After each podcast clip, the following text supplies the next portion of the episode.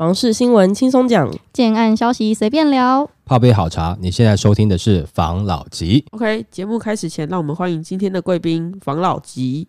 对、欸，我我是自己人，我不是贵宾。没想到可以跟他讲一样的话。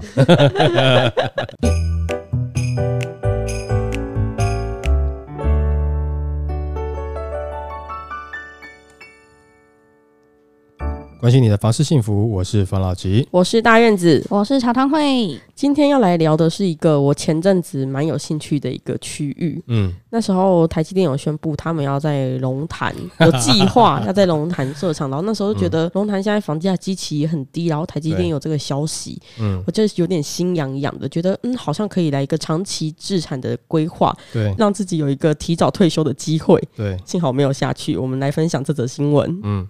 台积电龙潭厂报生变，房仲点名四区房市躺枪。护国神山台积电近年积极扩厂投资，如今却爆出桃园市龙潭科学园区第三期扩建计划，因为反龙科扩大土地征收、自救会抗争，导致台积电放弃在此设两奈米以下制程厂区。台积电尚未正式回应传闻，房仲则点名以下四大区域房市受到的冲击恐最大。传出台积电放弃龙潭设厂，根据专家分析，台积电一旦宣布退场，对房地产业震撼相当大。不光是龙潭周边，包括了平镇、观音、中坜跟湖口等区域房市都有可能会受到不小的冲击。那专家也说，除了上述住宅市场受冲击外，桃园工业地产过去在陆美贸易战、台商回流后表现强势，如今也可能因为少了重大产业进驻，使市场的买气趋冷清。那就有一名网友在 PTT 发文表示，龙潭三期扩建急转。弯看来大局已定，台积电过去三年扩厂速度太快，管理层有意识要稍微冷静放缓。目前在宝山有四座晶圆厂的规划，台中也是四座，高雄也是四座。而在进度方面，宝山的时程明确，高雄时程会视景气需求伺机而动，但盖厂明确，台中则是比较中程发展，会更难琢磨。至于龙潭的位置就尴尬了一点。那这一名网友就说，如果龙潭不盖了，接下来台湾还有哪里有地呢？那其他网友就纷纷表示，龙潭是因为你。征收一堆住宅用地，所以引发抗争。嘉义第一堆又便宜，台南、台糖的地还很多，往低阻力的去，地价也低。嘉义、台南、高雄连成一气。他这个消息啊，就让我想到之前不是只要台积电到哪边，哪边的房价就会起涨吗？对、嗯，如果刚好应到这个时局的话，然后当地的居民都会很就是有点愤慨嘛，因为毕竟他们有点像是被剥夺了，原本可能已经计划好什么时候买房，结果房价一下疯涨，然后没办法买了。嗯哼。但是龙潭现在这个。设厂的计划，我不知道对龙潭人到底是好事还是坏事，欸，因为有发展的机会，但是现在就是少了这个机会。然后我不确定主因是不是这个，但是其中一个原因是它有八十八趴是居民的用地，所以引起当地人强烈的这个反弹，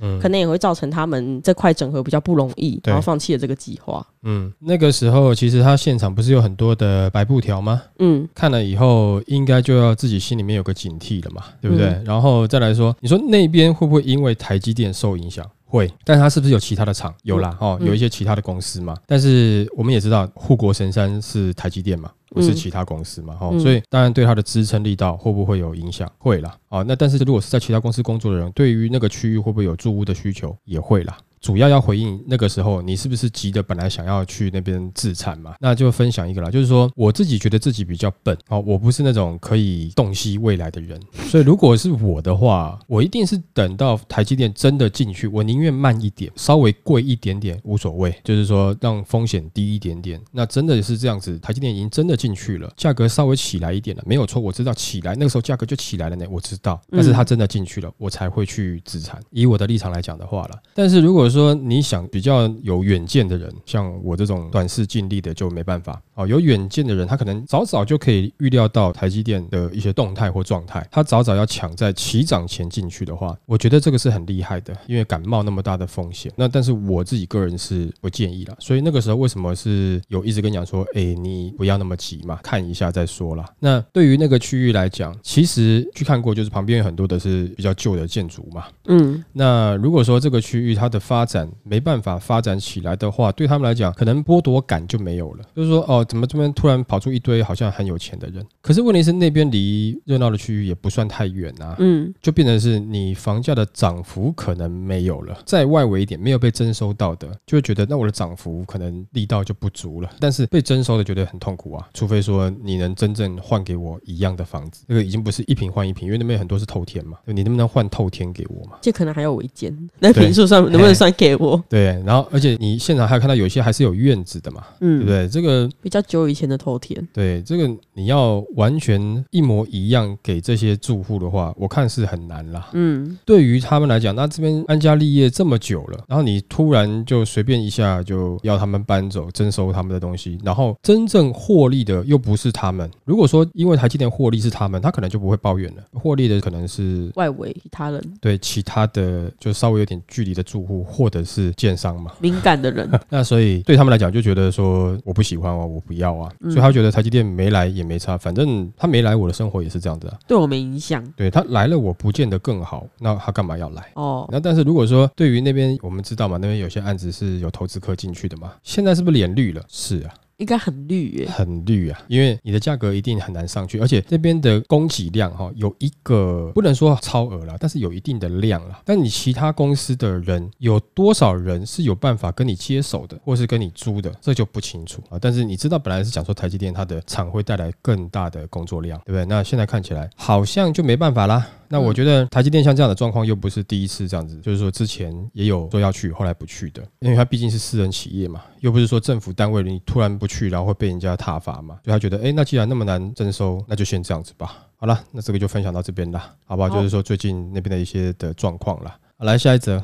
争议比龙潭更大，为何台积电不弃宝山？网接关键布局。桃园龙潭科学园区第三期扩建计划原本拟定台积电二奈米以下厂址，但因附近住户抗议传出声变，令人联想到竹科宝山新厂。当地也曾有类似抗争，就有网友认为程度比龙潭激烈很多，但台积电没有第一时间放弃，好奇两者的差异。那这一名网友他就在 PTT 上面发文，指称竹科宝山三星厂也曾有过类似抗争，包括了郑家祖坟拆迁吵了很久，争议也很大，甚至有居民开怪手阻挡、砸椅子或砸鸡蛋，抗争长达三到四年才落幕。如今二奈米宝山厂正在动工，反观龙潭厂爆发争议没多久，抗争激烈程度也不如宝山厂，但台积电果断放弃征收土地，好奇为何差别待遇？那回顾宝山厂的。争议：宝山园区扩建工程于二零二零年三月征收土地时，运瑞科技不满公司遭破迁，曾经举白布条抗议，更扬言征收土地从我尸体上踩过。不仅如此，占地四千平、拥有一百七十八年历史的郑家墓园家族人士不满竹科管理局要求自行拆迁，否则进行挖掘，也曾诉诸媒体控诉。二零二一年也曾有土地遭到征收的，乡民众聚抗议，争议程度确实不输。龙潭厂，那文章就有吸引网友留言，有人认为建厂需求性不同，并且表示宝山是原厂址扩张重要性，也就是交通方便高，不能轻易放弃。但龙科三就可有可无，反正都是根据地外不好搞就换地方。还有人将原因归咎于交通条件，更强调宝山厂就在交流道旁边，龙科离国三真的还有点距离。竹科是台积电的大本营，不可能舍近求远。反观桃园当然不能比。那另外也有一个。观点认为，宝山厂与龙潭厂的功能不同，还点名宝山是研发基地，并且强调人才都在竹科，一堆人置产，叫他们换地方上班，搞不好就跑了。新竹呢也有研发加总部，全球只有一个地方，其他都是工厂可以替代，研发全部集中宝山，何况还有一个抢得凶的高雄。那桃园因此可有可无，研发中心设到外县市，一堆人立刻转职或退休，当然不可能放弃。那纵观台积电竹县宝山的经济效应，对房市也有显著影响。根据内政部实价登录显示，宝山乡从二零二一年第四季到二零二二年的第四季，平均住宅单价就从一字头来到三字头，平均年涨幅超过八成。就有房仲业者分析认为，宝山乡的房市表现增温，确实与台积电进驻有关。由于房价大约竹北市的一半。加上竹北和关埔等地的房市已接近饱和，更能吸引购物族青睐，需求稳健，连带推升区域房价。它这个新闻其实有点像是延续上一则我们讨论的内容。嗯，这个东西，因为龙潭在取消的时候，我也有在想，因为最近台积电扩厂的就那几个点嘛。对，宝山它的确之前也是争议颇多。对，啊我也是有一个问号。嗯，他这个会做这样子的决策，真的是因为地利之变吗？不然呢？他现在就是在原本在竹科啊，那个他的现在的这个就有点像是扩厂的感觉啊，就是在这附近而已啊，串联在一起嘛。嗯，我所有的公司在这边串联，哪一场要去哪一场办事都算方便嘛。那我今天去一个新的区域，不止我过去，那有一些的相对应的厂商是不是要过去？不管是他我的供应链干嘛的，嗯，对不对？我在新竹这边是原本就有啦，那会反映在成本上面吧？虽然说他那边是研发中心啊，嗯，但是你人员往返或者是这个。沟通上面，或是在同一个区域，总是对于企业来讲，这个成本应该是节省更多的。那新竹的房市不就是只要是台积电又有新的扩厂，它就是注定会涨，因为那个扩厂计划不会有不太稳定的情况。但是问题是，张忠谋不是前几天又讲说，他认为台积电大概就顶多好个三十年吧。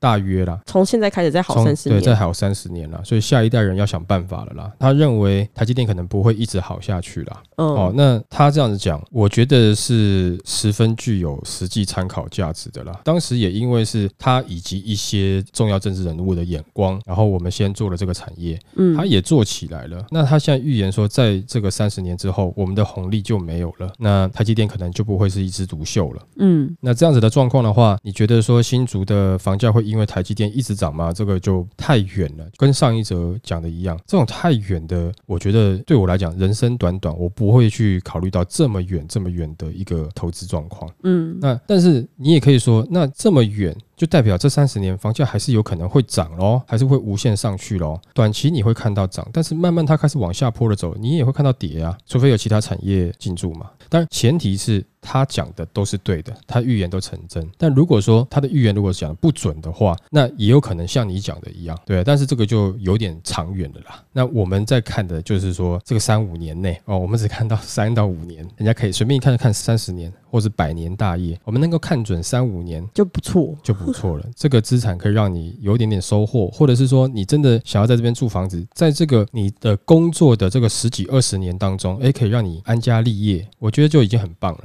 哦，你你没办法去考虑到这么远的东西。那但是以现在来看，新竹的房价的确会因为科技产业在目前来讲还算是台湾比较热门的行业啦，收入是比较高的行业，会带动这个区域的房价上涨。其实不要讲说带动这个区域的房价上涨，你们自己去看也应该知道，其实新竹的物价蛮不低的呢。嗯，跟北市真的是讲实在话啦，可以说一模一样，甚至说有时候你会觉得还有贵一点点的，然后又不是很好吃。对对，你在讲吃是吗？我说我说很多的物价了，对。那以吃来讲的话，那你的性价比可能就再更低一点点。不，我也不是说新竹就是美食沙漠，只是说它没有像台北这么多，但是它价格跟台北差不多。哦，我所谓的差不多，不是说它比台北低一点，是有高于台北的，有低于台北的，在这个之间。所以你可以说价格是一样的，但是你的选择性变少了。然后不只是吃的，其他的东西我觉得也都是一样了。嗯，哦，那这样子看起来，其实它的。消费算是高了，所以在这样的地方，它的房价消费，我觉得也是高了，就相对起来算是比较高的了。同样的，你没有说，如果你说你用北市的单品好了哈，整个北市来看，假设抓到一百来看的话，你跟新竹比，那新竹还是比较低。但是你以看北市的建设的这个配比跟新竹的配比，那还是有差了。所以他会选择在新竹，当然绝对是地利之便。而且再来是这边已经乱了三十年了，没有问题呀。我的厂商、下包厂商随叫随到啊，等等的，我觉得对他来讲绝对是比较方便。他当然是不愿意放弃。不过，因为我们不是科技业人士，也没有听到相关高层有讲什么，所以这个大概都是自己猜测啦。的确，现在是两样情啊。那龙潭那边以房价来看的话，可能真的就支撑力不够了啦。那新竹的话，目前看起来房价还是比较硬一点啦，好不好？OK，来下一则。预售市场急冻，台中比台北惨。建商大佬表示，单月卖不到一户。现在台北市一个月卖一户就要拍拍手了。这是台北市不动产开发工会理事长辅路的实际状况。根据市调单位的调查，房市冷清情况在房价越高的区域越明显。首善之都北市自然灾情惨重。那专家就说，一周零客户下定的建案也不少。那根据大台中不动产工会理事长表示，台中比台北更惨，一个月。成交不到一户。那他语气很无奈，目前真的很辛苦。除了少数个案，实际情况是有七成同业生意大跌五成。那根据实价登录资料发现，预售屋交易件数从二零二二年明显下滑，较二零二一年大减一点五万多件，量缩近十六 percent。吊诡的是，今年初交易量来到近两年来新低，但到了六月，平均地权条例上路前夕却爆大量，单月就成交近一点四万件，是近两年来单月最高，却在上路后七月立刻腰斩，打回原形至六千多件。另外一位专家分析表示，虽然目前实价登录看起来预售屋交易件数表现尚可，但实际情况却是很多投资客赶在禁止转售前上车，这种政策制度的因素影响，并不能代表预售屋实际的市况。目前明白摆在眼前的，不管建商或民众都相当的保守。以前只要身上有点钱，就立刻去买预售屋，因为初期投入资本小，又有交屋前转卖获利出场的弹性。但现在坦白说，不会像过去激进。那就有一名常年投资房地产的 S 小姐就说，自己今年以来只买了一间预售屋，光考虑就长达了半年。以前哪会这么龟毛啊？感觉对了就出手，现在不能转售，要考虑很多。那平均地权条例上路后，预售屋只要有已购客解约，就得申报住记。内政部地政司表示，从七月一号统计到九月二十一号，全台预售屋解约申报达九百七十二件，其中以桃园市、高雄市各六十件最多，解约最多要赔建商。房屋总价的十五 percent，以千万宅来说，就得损失一百五十万元。对一般上班族来说，不是小钱。判断两大原因：一是投资客看坏后市，认为房价将至少下修一成以上才提前认赔出场；另外，可能是评估财务状况后的选择。他这个新闻呢，我是对最后一段最有感慨，嗯，就是在投资客下手的这一段，我也认识不少有这个投资客的建案里面的销售人员，嗯，的确现在的状况就是。蛮不乐观，凉。对，蛮凉的。他们现在就是很凉诶，就是整天好像上班也没什么事做，都在吃饼干呐，嗯，玩猫啊，聊天呐。玩猫会不会太扯？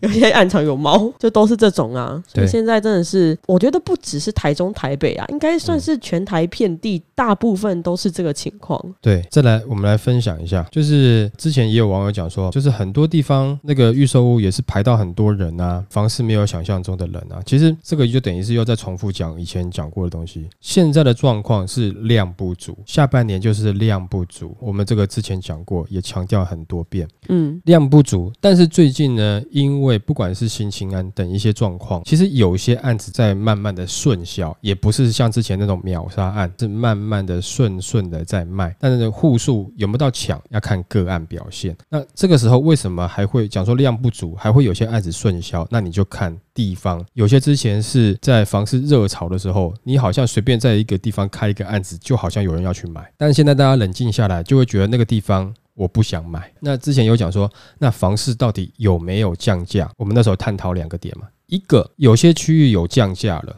但你还是不想买，而且你连看都不去看了。可是之前在房市很热的时候，你可能会去看，你可能在那样的氛围下你会买下去。但是现在你可能连去都不去了，对吧？哦，但是比较精华的区域，你去看，它还是没有跌。市场人变少了，但是这些人都去比较精华的区域了。大家都觉得说，现在市场冷了，我本来可能买不起的，但是我现在应该要买得起比较精华的区域了吧？但去发现，哎呦，好像还是买不起，因为你要抢那个区域的人没有变少太多。嗯，那那些区域的案子也没有到太多了，所以看起来的状况是那边可能慢慢的顺销。那就看你去看的案子到底是属于哪一种。你去看到哦，现场人还很多，没有错，你看的区域应该是不错的。那那种比较偏一点的，你可能去看就没有了，就是凉凉的，可能真的像你讲的养猫一样嘛。嗯，对不对？然后另外一个我们探讨的是说，如果经过大幅的上涨，然后现在再回档，你认为是降价还是不降价？这个就是看每个人自己自由心证了嘛。因为我原本认知是这个区域的房价，好了，举例了五十万一平好了，现在涨到了八十万一平，然后呢，因为最近比较冷，跌到七十五万一平。我请问你，到底是你感觉是有涨还是没涨？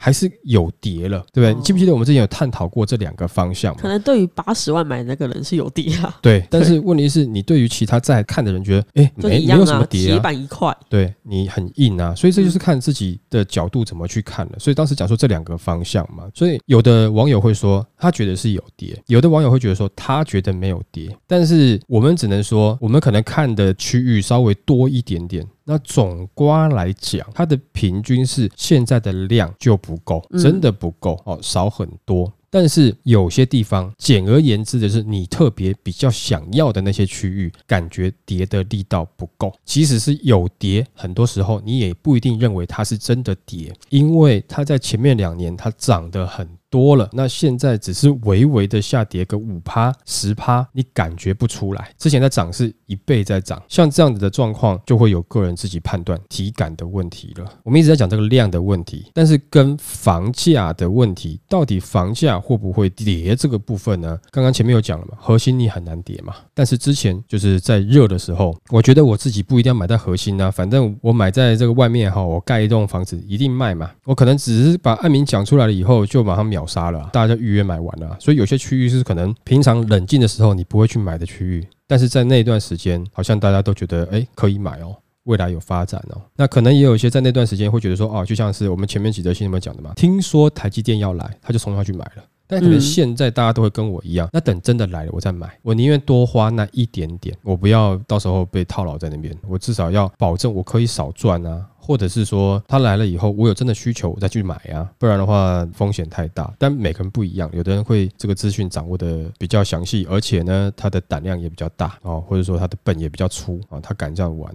那我个人就比较不会这样子保守。对，就是如果说你以要去资产投资的角度来看的话，我也不会这样啦。所以说，现在有一些建商出来讲话，其实他讲的就是量不足。那量不足，其实除了政策之外，现在景气循环也是循环到这个时候嘛。反正现在市场有没有，就是量不足，就是你要去看房子啦，交易量啦都很低啦，这个量能不够啦。那没有那么多人急着进入市场的话，那你的成交比本来就会比较低一点点嘛。哦，所以现在这个状况是正常，只是说房价能不能如我们所期待的下跌？就回到我们刚才前面讲的问题了。现在有没有跌？有啊，大家都跟你讲说有跌啦。但我跟你讲，你很多人是觉得没有。